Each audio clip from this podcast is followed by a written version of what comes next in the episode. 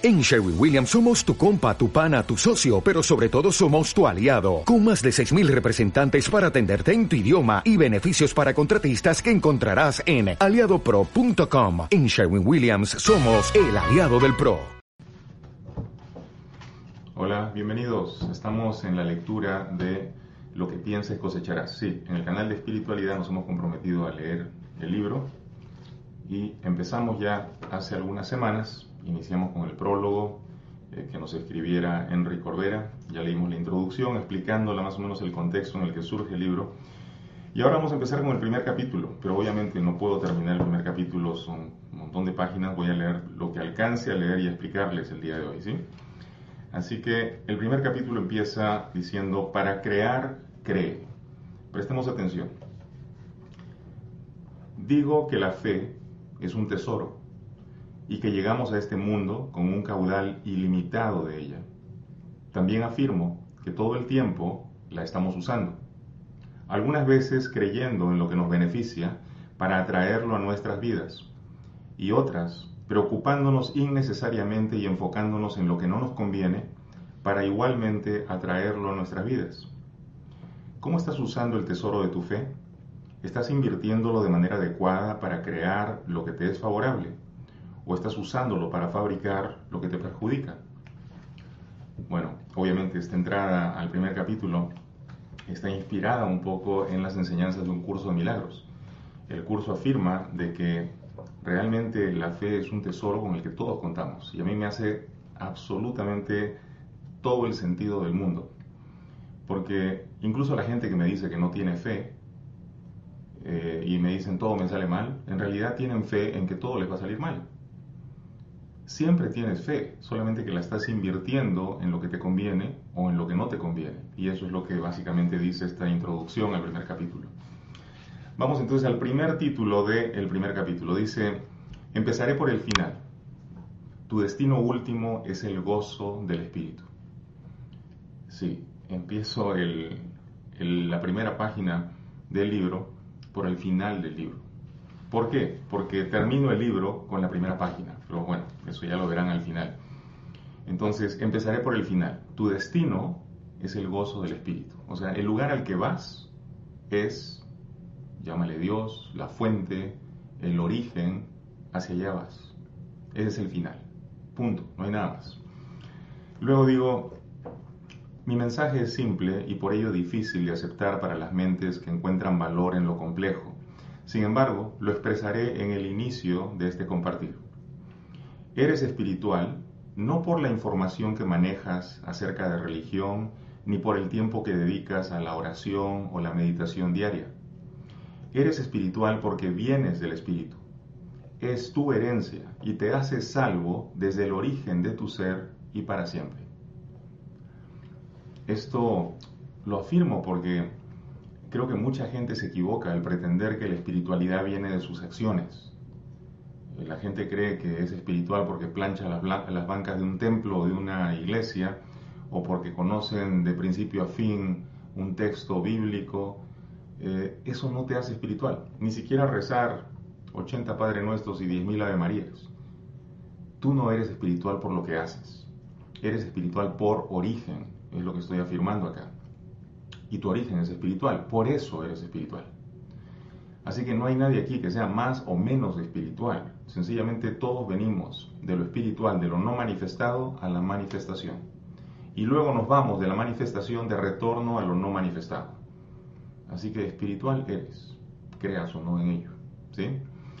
Bueno, luego vienen las preguntas, porque todo el libro se basa en las preguntas que he recibido a lo largo de varios años, en conferencias, en reuniones con amigos, en la instrucción del curso de milagros, y todas estas preguntas eh, las respondí aquí.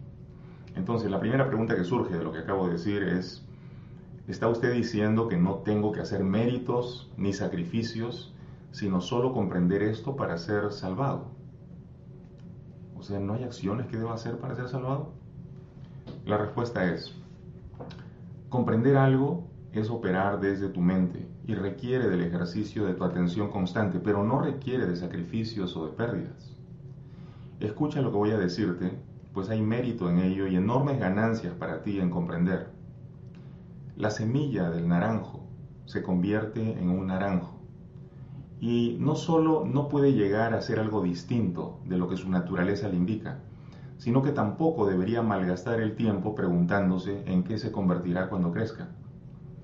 Tú eres el Hijo de Dios, eres su semilla. Ahora sabes en qué te convertirás.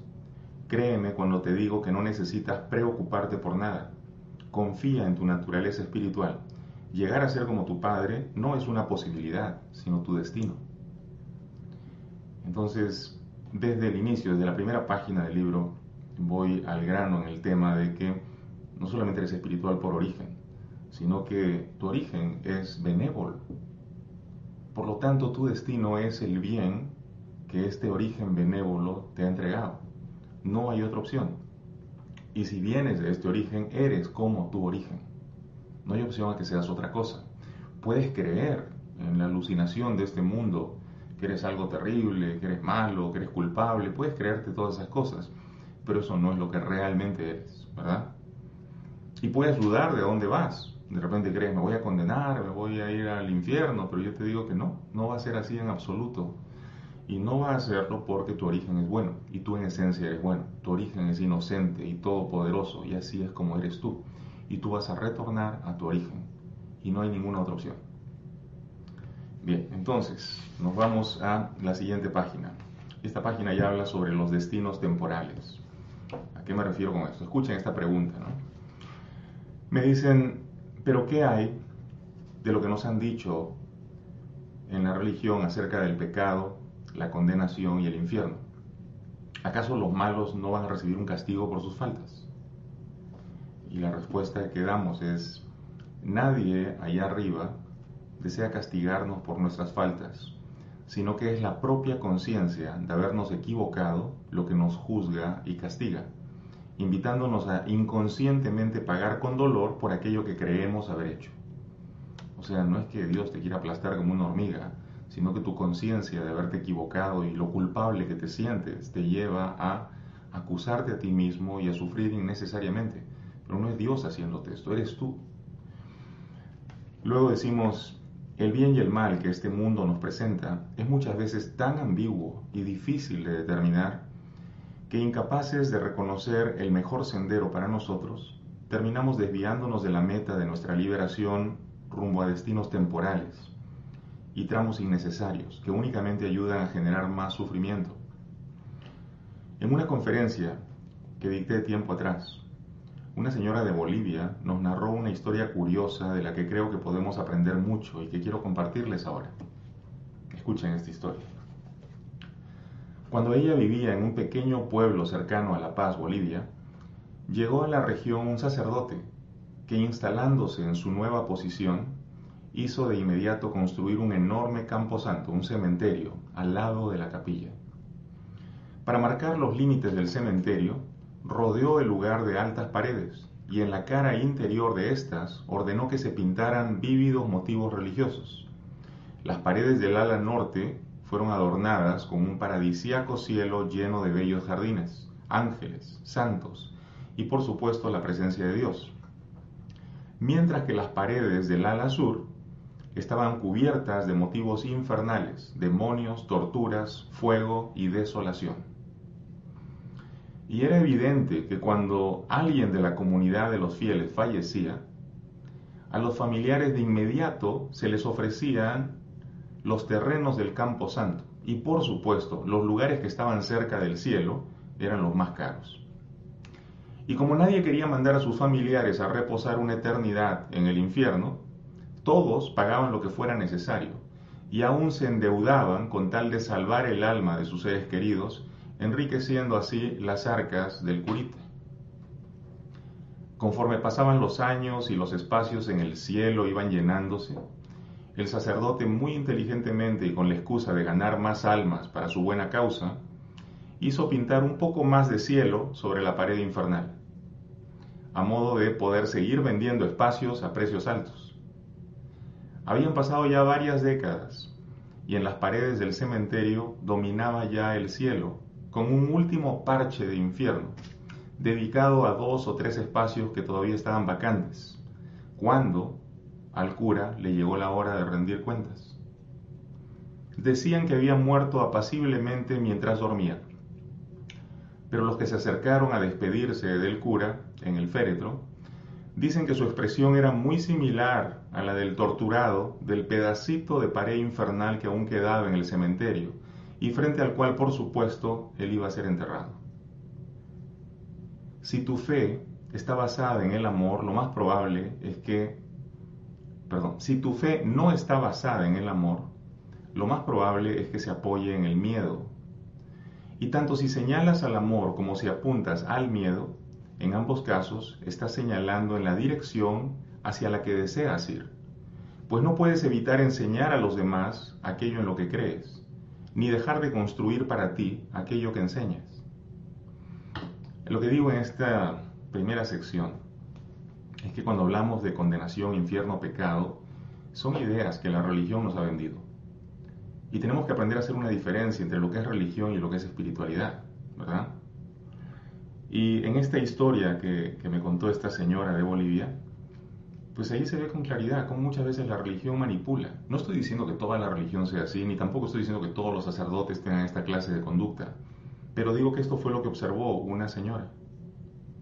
Y, y lo observó y lo guardó en su memoria para luego contarnos a mí y a la audiencia ese día. Y claro, era un sacerdote que estaba haciendo su dinero a través de estimular el miedo en la gente.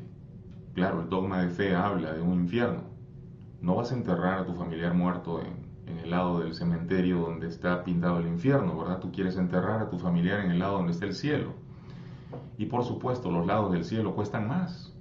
Entonces el curita estaba haciendo su dinero y lo hizo por varios años. Y claro, cuando vio que ya se había llenado el cielo, empezó a hacer que en la pared infernal empezaran a pintar motivos del cielo también. Así ganaba terreno el cielo y también aumentaba precios, ¿no? Muy inteligente, por supuesto. El problema es que él está usando el miedo para manipular a la gente y conseguir su propio beneficio. ¿Esto es realmente fe religiosa o qué cosa es? Cuando esta persona me pregunta, ¿no? ¿Qué hay del pecado, la condenación y el infierno que usa la religión? O que nos vende la religión como una idea. Yo digo que es una manera de manipularnos. Honestamente lo creo. No digo que la gente no cometa errores. Lo que digo es que la gente puede cometer errores y puede luego corregirse. El que comete errores lo hace por ignorancia, no porque sabe. Si realmente supiera, no cometería faltas. Puesto que no sabe, se equivoca. Y puesto que se equivoca, se le da la oportunidad de mejorar y corregirse, no de ser condenado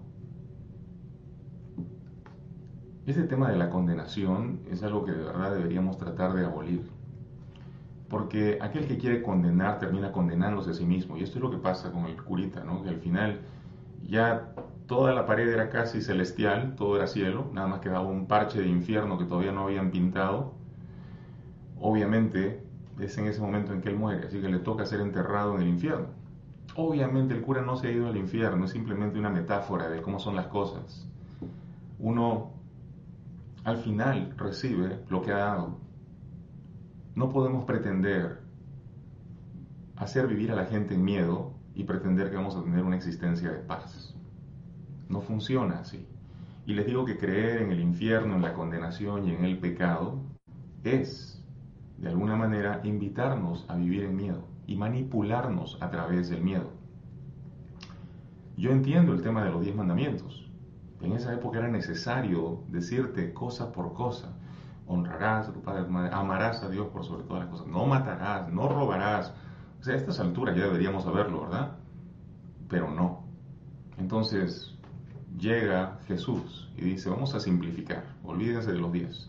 Amarás a Dios por sobre todas las cosas, ama a tu hermano como a ti mismo. Vamos a simplificar, es amor. Si tú respetaras esa regla de amor, haz a los demás como te gustaría que hicieran contigo, eso sería suficiente.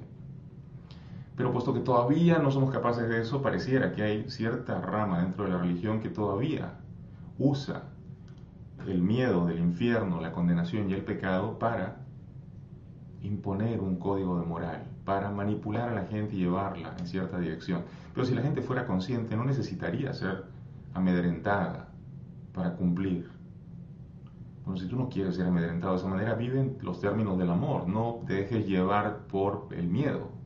Ni dejes que te manipulen por miedo tampoco.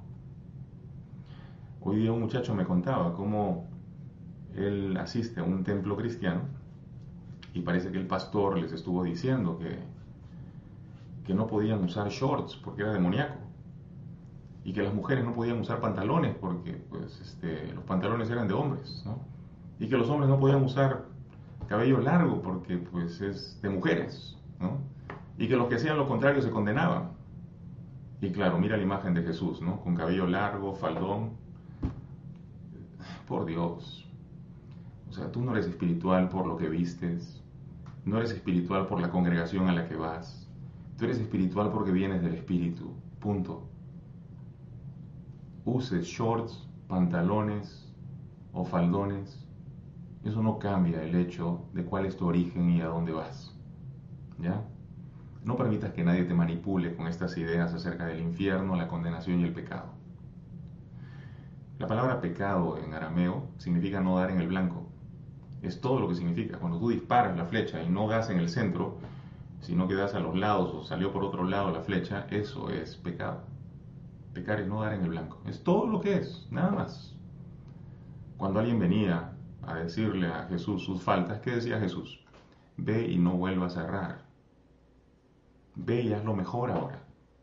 Jesús no le decía, estás condenado para siempre, lo que has cometido es imposible de perdonar, ya te fuiste al infierno, ni vengas a hablarme. No era así, ¿verdad? Es más, no importaba lo que la gente le dijera, él decía, absolutamente todos tus pecados te son perdonados, todas tus faltas son perdonadas. Ve y actúa rectamente ahora. Y eso era todo. No había la idea de condenación, no había la idea del pecado, del infierno. ¿Por qué debería existir entonces ahora en nuestras mentes? Bueno, me estoy extendiendo demasiado. Les voy a leer. Jamás enseñes miedo, condenación ni culpa, pues eso te desviará y sumirá en la ilusión de destinos temporales. O sea, el dolor es un destino temporal, el sufrimiento es un destino temporal. Tu destino real es una eternidad de gozo espiritual. Ese es tu destino real. Hacia allá vamos todos. Quizás temporalmente te atrapes en dolor porque decidiste creer un rato en condenación o decidiste condenar y acusar a alguien para sentirte igualmente condenado.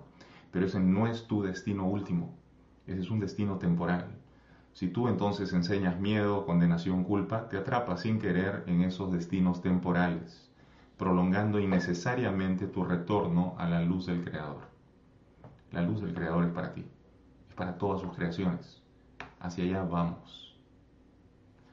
Bueno, vámonos al siguiente título en el capítulo 1. Dice, crisis, Dios proveerá. Escuchen esto. Acá me preguntan, ¿y qué tal si, sumido en la ilusión del mundo y desviándome a esos destinos temporales que usted menciona, la estoy pasando muy mal y no encuentro una salida? ¿Qué pasa si ya estoy ahí atrapado y no sé ni a dónde ir y sufro mucho y la paso mal?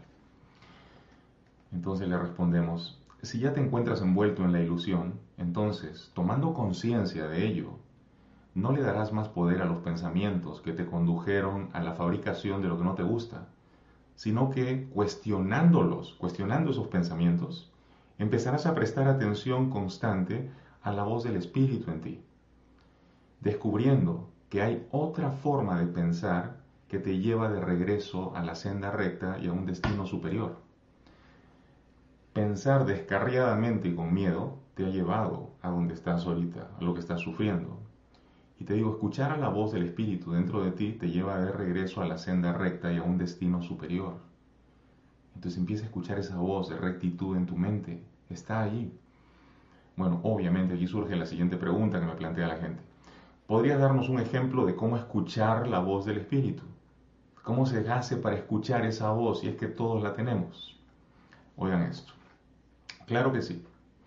Y para ello les voy a compartir una vivencia personal.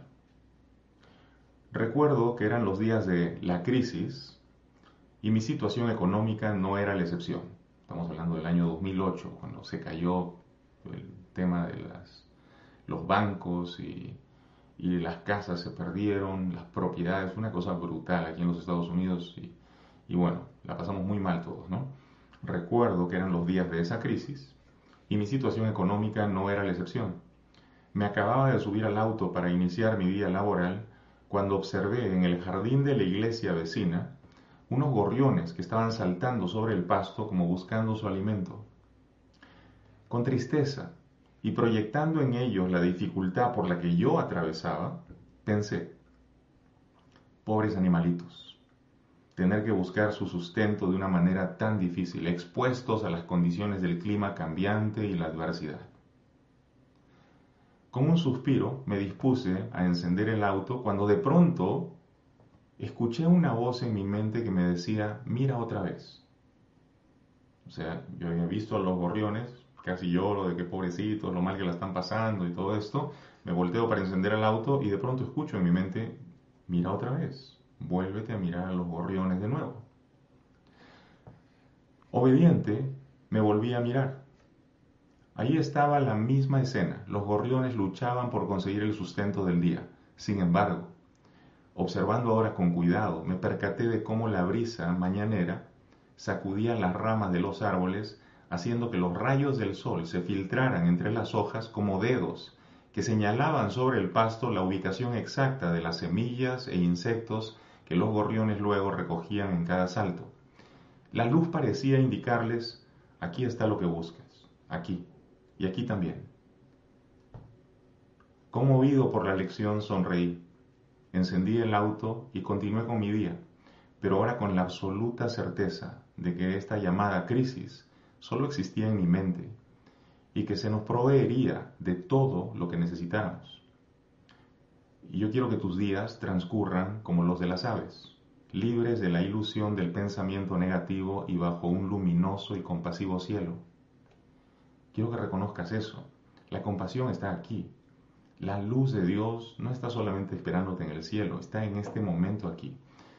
Pero necesitas cambiar tu manera de pensar. Como yo estaba pensando en crisis, en pérdida, en que no había suficiente, ahora miraba a los gorriones y tampoco había suficiente para ellos. Pero cuando escuchas a la voz que siempre está hablando y te dice mira otra vez, te das cuenta de que realmente la luz estaba marcando la pauta aquí. Y aquí también, aquí está tu alimento, y aquí está el insecto, y aquí está la semilla. Y de esa manera te das cuenta de que el universo siempre provee. Dios siempre te va a dar lo que necesitas, pero tienes que oír a la voz que te indica dónde recoger. Tienes que prestar atención, esa voz ya está dentro de ti, está en todos nosotros, pero hay la necesidad de prestar atención. Y a veces le damos más atención a la voz de los pensamientos negativos. Nunca te vas a recuperar de esta. Eso que te robaron se perdió para siempre. Pobrecito de ti, cómo la vida es tan dura contigo. Esas historias basura en tu cabeza tienes que ser, tienes ponerlas a un lado y tienes que empezar a oír a la otra voz que te dice, sí es posible, por supuesto que vas a salir, te voy a ayudar a encontrar la senda, vamos a hacerlo juntos. Esa es la voz que deberías empezar a escuchar. Yo digo que son dos mentes, la mente de miedo y la mente de poder. Las dos coexisten, ¿verdad? Están ahí. ¿Y qué decía Jesús acerca de eso? Decía, no puede servir a dos amos. Claro que hay dos voces, pero no puede servir a dos amos. Cuando no estás sirviendo a la verdadera voz que te guía hacia el despertar espiritual, estás siguiendo a la voz que te sume en el malestar. No puedes servir a dos amos. Aprende a escuchar a la voz de amor y poder en tu mente. Ahí está. Presta atención.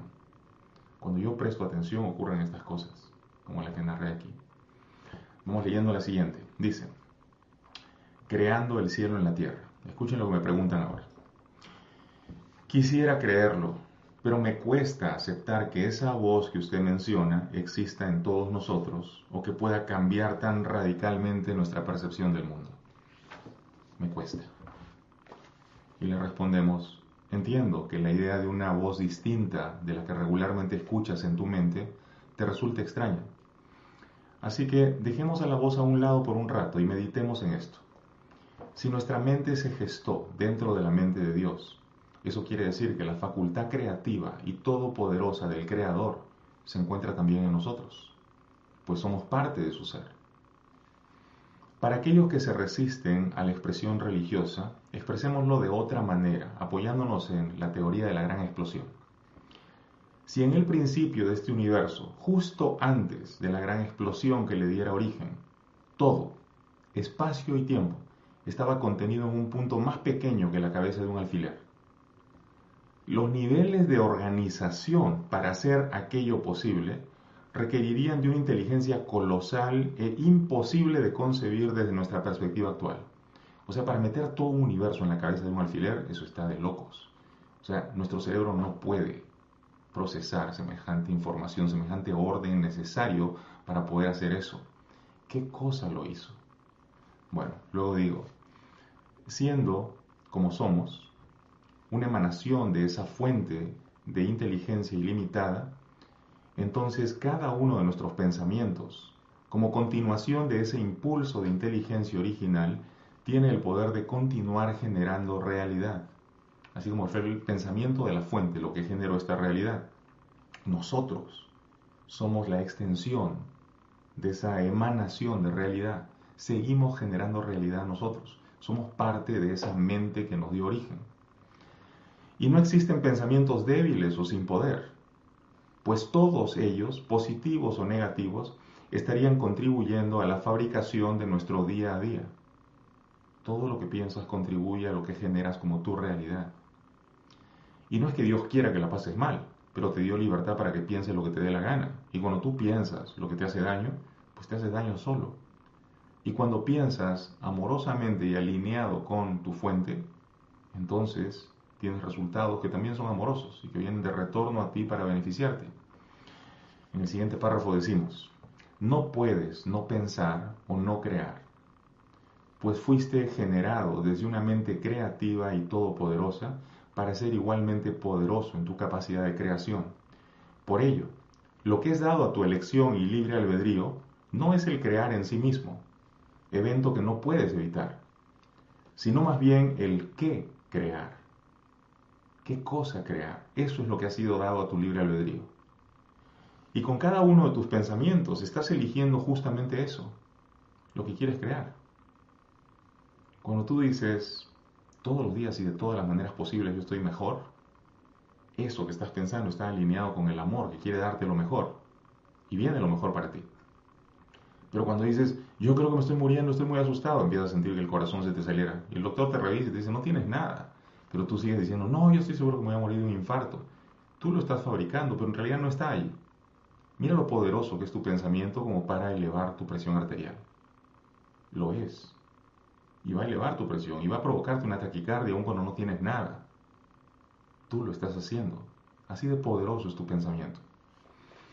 Si te preocupas, tu poderosa mente, en oposición a la amorosa voluntad divina, fabricará exactamente aquello que temes. Aun cuando no es real, lo va a fabricar para ti. Si confías en que todo a tu alrededor se pondrá en orden, tu poderoso pensamiento, alineado a la voluntad divina que solo desea lo mejor para ti, creará en este mundo aquello que te beneficie. Tu pensamiento siempre es total. Tú no puedes creer que tienes un carro y al mismo tiempo creer que no lo tienes. O crees que lo tienes o crees que no lo tienes y punto. Por ello, tú no puedes creer en un Dios que es amor y al mismo tiempo creer que quiere castigarte por tus faltas. O es amor y ya te ha perdonado, o no es amor. Punto. O aceptas que todo se va a arreglar, o crees que todo se va a deteriorar. Nada más. Tu pensamiento es total, siempre. Con cada uno de tus pensamientos estás eligiendo entre, crear el cielo en la tierra o fabricar el infierno aquí. Observar lo real o atraparte en ilusiones.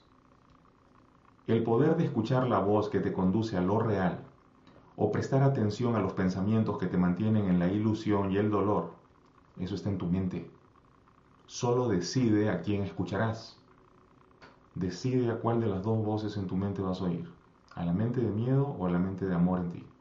Elige, elige, para que te puedas percatar de que son tus pensamientos los que te están haciendo vivir en el cielo o en el infierno aquí.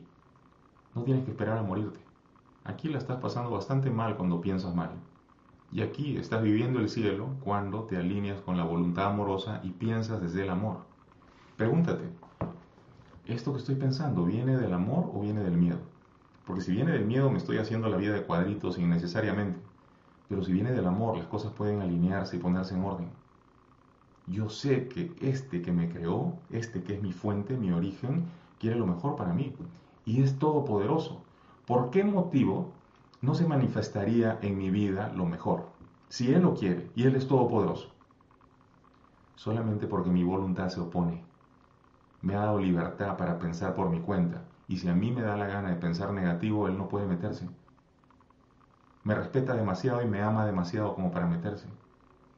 Pero si yo le digo renuncio a ese pensamiento negativo, me perdono por pensar esa basura que no me favorece, confío en que las cosas se van a arreglar, las entrego en tus manos, muéstrame cómo se arreglan. De inmediato, el milagro es posible. Las cosas empiezan a corregirse. En ese instante empieza todo a mejorar. ¿Por qué? Porque elegiste oír a la voz que te lleva de retorno a la fuente, no a la voz que te llena de miedo y que te habla de un infierno y de pecado y de condenación y toda esa basura. ¿Ya? A ver, una más, porque no quiero extenderme demasiado, ya son 30 minutos. A ver, vámonos al siguiente tema de este primer capítulo. Un ejercicio de fe. Escuchen esto. Aquí me pregunta esta persona. ¿Y qué tal si ya hice todo lo que estaba a mi alcance para cambiar las cosas y sin embargo continúo observando únicamente malestar y caos en mi vida? ¿Qué tal si ya hice todo, pero sigo en caos? ¿Qué pasa? Y le respondemos, si aún estás percibiendo este mundo, eso es evidencia suficiente de que no lo has hecho todo. Y pongo un todo entre comillas. Porque claro, la gente dice, todo el tiempo me va mal. Eso es mentira. Los absolutos no existen aquí en la tierra. Aquí todo es relativo. Todos me odian. Mentira, tu perro te quiere. Todo el mundo me quiere hacer daño. Eso es totalmente falso. No es verdad. No es así. Mira el sol. Salió para ti. ¿Te odia el sol? No, ¿verdad? Si aún estás percibiendo este mundo, eso es evidencia suficiente de que no lo has hecho todo. Este mundo es relativo. No hay absolutos aquí, ¿ya? Pero, si crees haberte esforzado mucho y aún así las cosas no marchan como tú quisieras, todavía tienes dos opciones. Usar tu fe para creer en un desenlace fatal o usarla para creer en lo que te beneficia y que parecía imposible. Tú ya tienes el tesoro de tu fe. Puedes usar este tesoro para creer que esto va a mejorar no sé cómo, o puedes usar ese tesoro para decir estoy muerto y ahí se acabó. Y te va a funcionar en, ambos, en ambas direcciones, ¿no? Recuerda lo que decía Henry Ford, tanto si crees que es posible como si crees que no es posible en ambos, en ambas situaciones, tú estás en lo correcto. Estás en lo correcto. Entonces luego me preguntan, ¿Me estás diciendo que hay ganancia en vivir esperanzado de que las cosas puedan mejorar, aun cuando no tengo motivos para creer en ello? Y le respondo, sí, vamos, haz la prueba. Cambiemos juntos el mundo. Que en tu esperanzada mente el desposeído ahora posea y el enfermo despierte sintiéndose bien un luminoso día. Que la sonrisa vuelva a tu rostro y la gran familia humana se alegre contigo por la llegada de la luz que ha aniquilado a la ilusión del mal. Que los ojos miren al cielo, anclados en un corazón sereno, y que tu imaginación sea más poderosa que lo que crees saber y que hasta ahora no te ha beneficiado. Respira, la esperanza está aquí contigo. Y no hay pérdida si te permites primero que nada ganar en tu mente y en tu corazón. Gana conmigo, hermano. Gana todos los días de tu vida hasta la materialización de lo imposible. Y sonríe. Si está en tu corazón, es tuyo. Repito, sonríe. Si está en tu corazón, es tuyo. Sosténlo aquí. Aquí está todo lo que quiero. Todo es posible. El otro día yo hice un video en el otro canal, el canal de, la ansiedad, donde hablo acerca del trastorno obsesivo compulsivo. Y explico cómo se puede curar y cómo infinidad de personas han sanado siguiendo los pasos que indico en el video. Una persona me escribió diciéndome que yo era un ignorante, que yo no sabía cómo es que este trastorno en realidad tenía su origen derivado de eh, el déficit de atención y cómo este, en realidad no existe una cura. Y lo que yo decía que en realidad el miedo es el origen de el, trastorno obsesivo compulsivo, lo que estaba haciendo era atrapar a las personas y, más bien decirle al mundo que no tenían ninguna responsabilidad con ellos. Y que obviamente yo era un ignorante en esto. Entonces, si se fijan, esta persona vive sin esperanza. Vive en el sentimiento de que no hay soluciones. Y su intelecto, esa voz que escucha, solamente aporta a decirle que no hay solución. Es más, alimenta y nutre su intelecto de ideas para mantenerse enfermo. Y quiere que el mundo haga algo por él, pero él no está dispuesto a hacer nada para adaptarse al mundo. Es el mundo el que se tiene que adaptar a él. ¿Se dan cuenta? Una lógica totalmente victimizada, orientada por esa voz negativa, la mente de miedo. Entonces, claro, lo que yo le digo es, tienes que sostener la esperanza. O sea, no puedes vivir en esos términos, porque así solamente se sobrevive. Eh, más allá de lo que crees intelectualmente, hay gente sanándose en este momento y sí es posible. Si usaras todo ese intelecto para creer en una solución, en lugar de usarlo para atacar gente, podrías probablemente encontrarla. Pero no, la gente prefiere vivir sin esperanza. ¿Cómo puede ser eso posible? Y aquí es donde les voy a citar a la Divina Comedia, Dante Alighieri, lo mencioné recientemente creo en otro video. En la Divina Comedia de Dante, cuando él y Virgilio están por ingresar al infierno, en el dintel de la puerta que da acceso al infierno, hay una sentencia que dice, oh vosotros que entráis, abandonad toda esperanza. Repito, oh vosotros que entráis, abandonad toda esperanza. Y claro, todo el mundo piensa, es una sentencia cadena perpetua, voy a estar ahí eternamente quemándome y sufriendo y, no hay manera de salir de esto, o vosotros que entráis a abandonar toda esperanza. No, esa no es una sentencia de cadena perpetua, eso es una receta, es una receta para fabricar infiernos. Vive sin esperanza y vas a entrar directo al infierno. Sí, o vosotros que entráis a abandonar toda esperanza, porque si sostuvieras la esperanza en tu corazón, eso que te parece un infierno desaparece. Por supuesto que en la puerta del infierno tiene que decir eso, porque solamente pueden entrar los que viven sin esperanza. Nada más. Sostén la esperanza en tu corazón. Si es posible la curación, si es posible mejorar tu vida, si es posible que todo se ponga en orden, aun cuando tu intelecto no sepa decirte cómo, el Espíritu te va a guiar en el proceso si es que te permites escuchar a la voz que te lleva en la dirección de esa corrección. ¿Ya? Bien. Entonces, vamos a leer una más, ¿ok? Una más, una más. A ver. El siguiente título es, ¿has entendido su mensaje? ¿Has comprendido tu poder? Ese es el título. Y obviamente empieza con otra pregunta. Aquí me dicen, esto que dices me recuerda al concepto de la ley de atracción.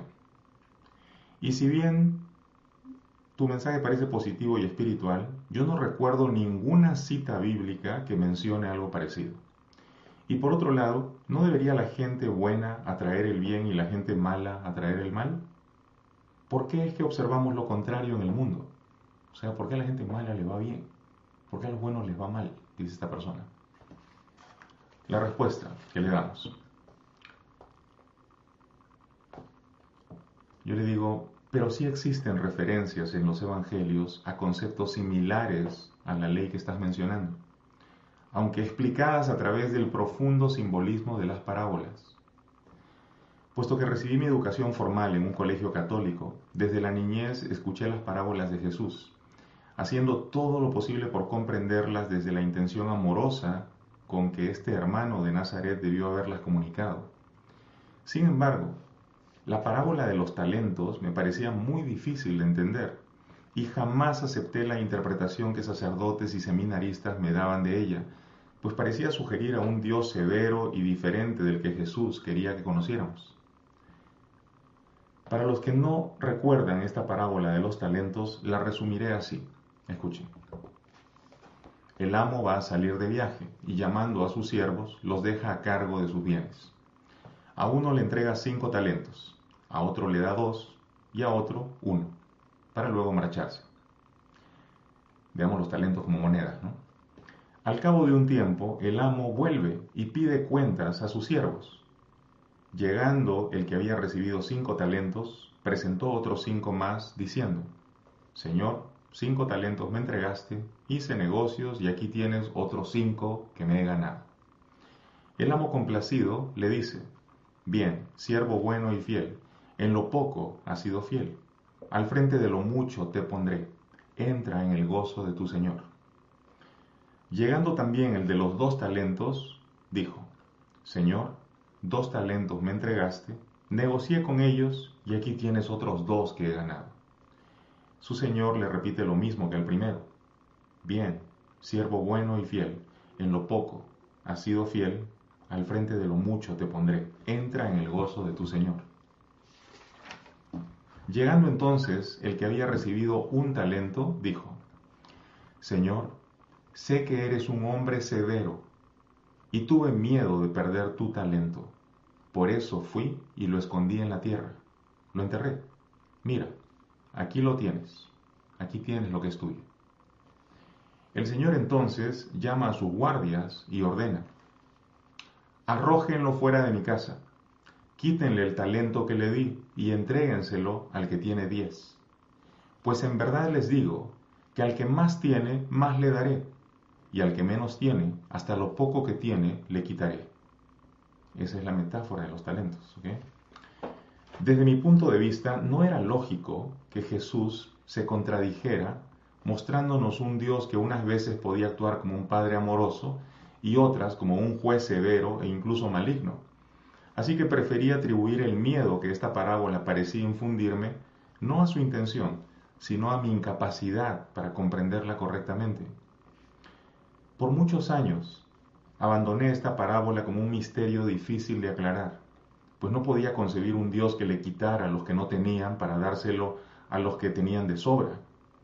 Mas un día en que trataba de entender ciertos aspectos de la creatividad humana, surgió de pronto el significado real de esta parábola, señalando en todo su esplendor el ilimitado poder creativo de la mente. ¿Cómo se entiende la parábola entonces? Escuchen. La todopoderosa mente de Dios ha creado a su Hijo Todopoderoso. El Creador le ha dado libre albedrío para generar la realidad que Él decide experimentar. Esto es así incluso si la voluntad del Hijo se opone a la amorosa voluntad de su Padre. Los siervos que creyeron que podían multiplicar los bienes son aquellos hijos que simplemente confían y actúan, duplicando así los talentos y recibiendo al final mucho más de lo que habían esperado, pues quien cree en su capacidad para generar abundancia, la crea para sí mismo. En cambio, el siervo temeroso prefirió acusar al amo de severo, y llenándose de miedo, depositó el talento en un hoyo. Este talento entregado al miedo es bajo la tierra como una semilla que un día dará sus frutos. Las profundidades de la tierra representan a nivel simbólico el plano de la mente, y la idea que allí se siembre eventualmente se manifestará en el mundo, pues no podemos evitar ser creativos con cada uno de nuestros pensamientos. Lo que sea que temamos o en lo que confiemos es lo que construiremos como nuestro destino en el tiempo. Si piensas que tendrás en abundancia, así será. Y si piensas que perderás, así será también. No importa qué tan bueno o malo creas ser, o qué tan amoroso sea tu Creador, pues si llegas a concebir en tu todopoderosa mente a un Dios severo y digno de temerse, recibirás severidad en tu relación con el mundo y creerás tener motivos para vivir con temor, porque así lo crees, así lo creas para ti. Si te fijas, en la parábola no es Dios quien arroja al siervo afuera, sino los guardias, que representan la ley que ya ha sido establecida y que se aplica a todos por igual. ¿Y qué dice esa ley? Aquello que crees es lo que estás creando para ti. Ahora entiendes por qué constantemente observamos que algunos que parecen malos tienen de sobra, mientras que otros que parecen buenos parecieran ir saltando dolorosamente de una pérdida a la siguiente. Tu mente tiene el poder de concebir y generar la abundancia que es la voluntad del Creador para ti, o la carencia que es una fabricación de tu propio miedo. El uso que le des a tu mente trae consecuencias positivas o negativas según la orientación de tus pensamientos. La fe es el ejercicio de nuestro poder creativo, es la expresión de nuestro libre albedrío depositado en nosotros desde el instante mismo en que fuimos creados, en que fuimos generados, emanados, si es que no creen en Dios. Nada puede alienarnos del enorme poder que Jesús nos revela en la parábola de los talentos usémoslo para crear lo que es bueno. Sostengamos todo el tiempo pensamientos de abundancia y bienestar. Confiemos en un destino superior aún mientras atravesamos las peores circunstancias. Llevemos nuestra percepción desde el miedo hacia el amor y observemos llenos de éxtasis transformarse el universo en el cielo que el Padre Creador nos tiene reservado. Si tú te mantienes pensando lo que es amoroso, lo que es positivo, lo que es bueno, no tienes que esperar a morirte para ir al cielo. Aquí y ahora las cosas empiezan a funcionar de manera celestial para ti. Las cosas empiezan a mejorar de inmediato. Entonces, hasta ahí vamos a leer hoy. Vamos a dejar la página 36 para la próxima ocasión en que leamos el libro y empezaremos con el tema sobre tu miedo del poder tenemos miedo del poder y eso lo vamos a leer la próxima vez. Todavía queda bastante por leer del capítulo 1. Es un capítulo más o menos largo. No hemos hecho ni la mitad, creo. Pero bueno, está bien. 40 minutos estuvo perfecto, digo yo. Bien, vamos a ver si tienen ustedes alguna pregunta antes de cortar ahora. Vamos a darles unos 5 minutos de pregunta. A ver, me voy hacia abajo. Si hay alguien que comente o que quieran nada más mencionar algo acerca de lo que leímos. A ver, Damaris dice, ¿podría por favor hablarnos en algún video sobre la ayahuasca? Ya está hablado, ya hay un video sobre la ayahuasca. Damaris, vea al canal de La ansiedad me tiene miedo y busca ese video, ya existe. Es un video con más de una hora y 20 minutos, creo, donde hablo sobre el tema. Así que está súper explicado ahí. A ver, ¿dónde más? A ver. Uh, uh, uh. A ver. ¿Quién más? No hay preguntas, solamente veo comentarios. Gracias, dice Betty. Un gusto, Betty. Gracias por estar ahí. Mil gracias, dice Hernández Consuelo. A ver, ¿quién más? No, yo creo que no hay preguntas, solamente estaban atentos, ¿verdad? A todo lo que estábamos leyendo ahora. Y espero que se haya entendido el mensaje de ese primer capítulo. A ver. Mm, mm, mm. Eh, Loera dice, solo vengo a darte las gracias porque hace cuatro años tus videos me ayudaron a salir de un cuadro de ansiedad fuerte. Saludos desde Guadalajara, México. Un abrazo, Loera. Gracias, gracias por comentarnos de lo bien que estás ahora. Me alegro muchísimo por ti. A ver. ¿Quién más? ¿Quién más? ¿Quién más? Bueno, las preguntas acerca de ansiedad y depresión, por favor, para el otro canal, porque quiero enfocarme en la enseñanza que estamos dando ahora, ¿sí? A ver. Karina dice, el amor es verdad, es mi religión, es mi naturaleza. Así es, así es, Karina. A ver. ¿Quién más? Blanca dice, mi esposo falleció hace un año y meses y me siento culpable porque no lo pude convencer eh, de que fuera al doctor. Falleció de un ataque al corazón. Lo extraño todos los días y ahora padezco de ansiedad. Entiendo, Blanca. Pero quiero que te des cuenta de algo. El tiempo de Dios es perfecto, empieza por ahí, ¿ok? Así que el momento en el que tu esposo partió es el momento en el que le tocaba partir. Y si a ti te tocó quedarte es porque te corresponde estar aquí más tiempo y está bien. Pero lo que tenemos aquí que trabajar es el tema de la culpa. Porque la culpa no solamente eh, existe en relación a hice algo mal y, yo sé que el universo, Dios, la ley del karma me va a castigar. No, al final es como lo dije en este primer capítulo. No es que Dios te quiera castigar por tus pecados, es que tu conciencia de haberte equivocado termina castigándote a ti. ¿Cómo? Con una enfermedad, con un desorden mental como la ansiedad, por ejemplo. Tu ansiedad es una manera de castigarte a ti misma. Y no se vale, porque Dios no tiene nada contra ti. Y su juicio dice que tú eres su hija amada, dice que eres inocente y dice que eres impecable. Impecable significa sin pecado, limpia de mancha.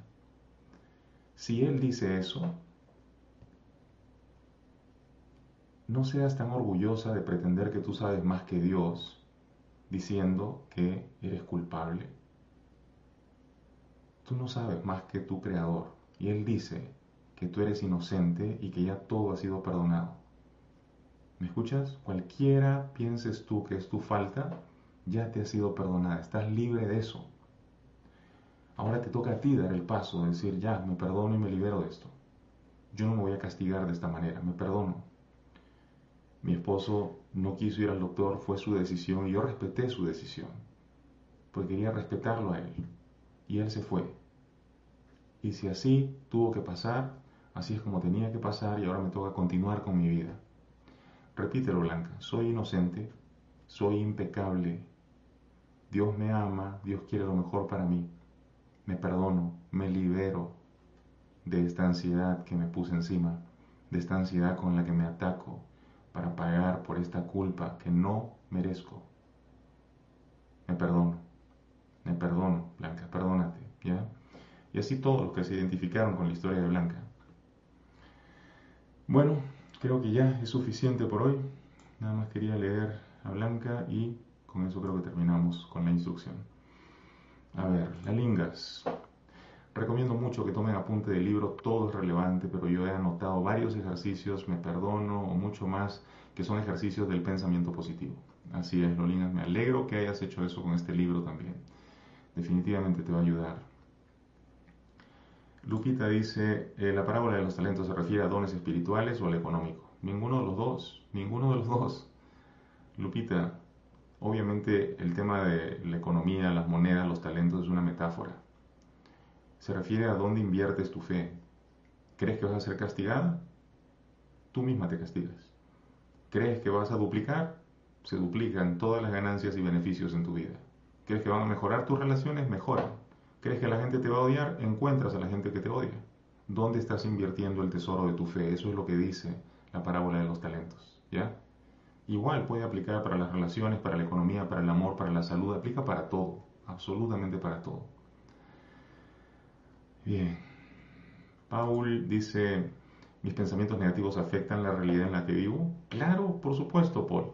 A ver, si yo digo, nadie me quiere, y salgo a la calle, pues cada vez que se acerca la gente, como yo siento que no me quieren, me alejo de ellos. Y aun cuando vienen para darme un beneficio, yo vivo escondiéndome de todo el mundo porque pues nadie me quiere. Mis pensamientos negativos me llevan a vivir un mundo donde estoy aislado de todos porque yo creo que nadie me quiere y no soy capaz de recibir el bien que la gente tiene para mí. Te digo, Dios y el universo te aman. Todos quieren darte y ayudarte. Pero mientras tú sostienes pensamientos negativos, tú te das lo opuesto de lo que Dios quiere darte. Eso es todo lo que estamos diciendo. No uses tu pensamiento para atacarte a ti mismo, para culparte o para ponerte mal. Úsalo para liberarte, para retornar a la voluntad de Dios, que solamente quiere que tú estés bien. Y con eso cerramos. Un abrazo para todos, se cuidan, espero que les sirva toda la instrucción de hoy y hasta que nos volvamos a encontrar. Adiós, nos vemos.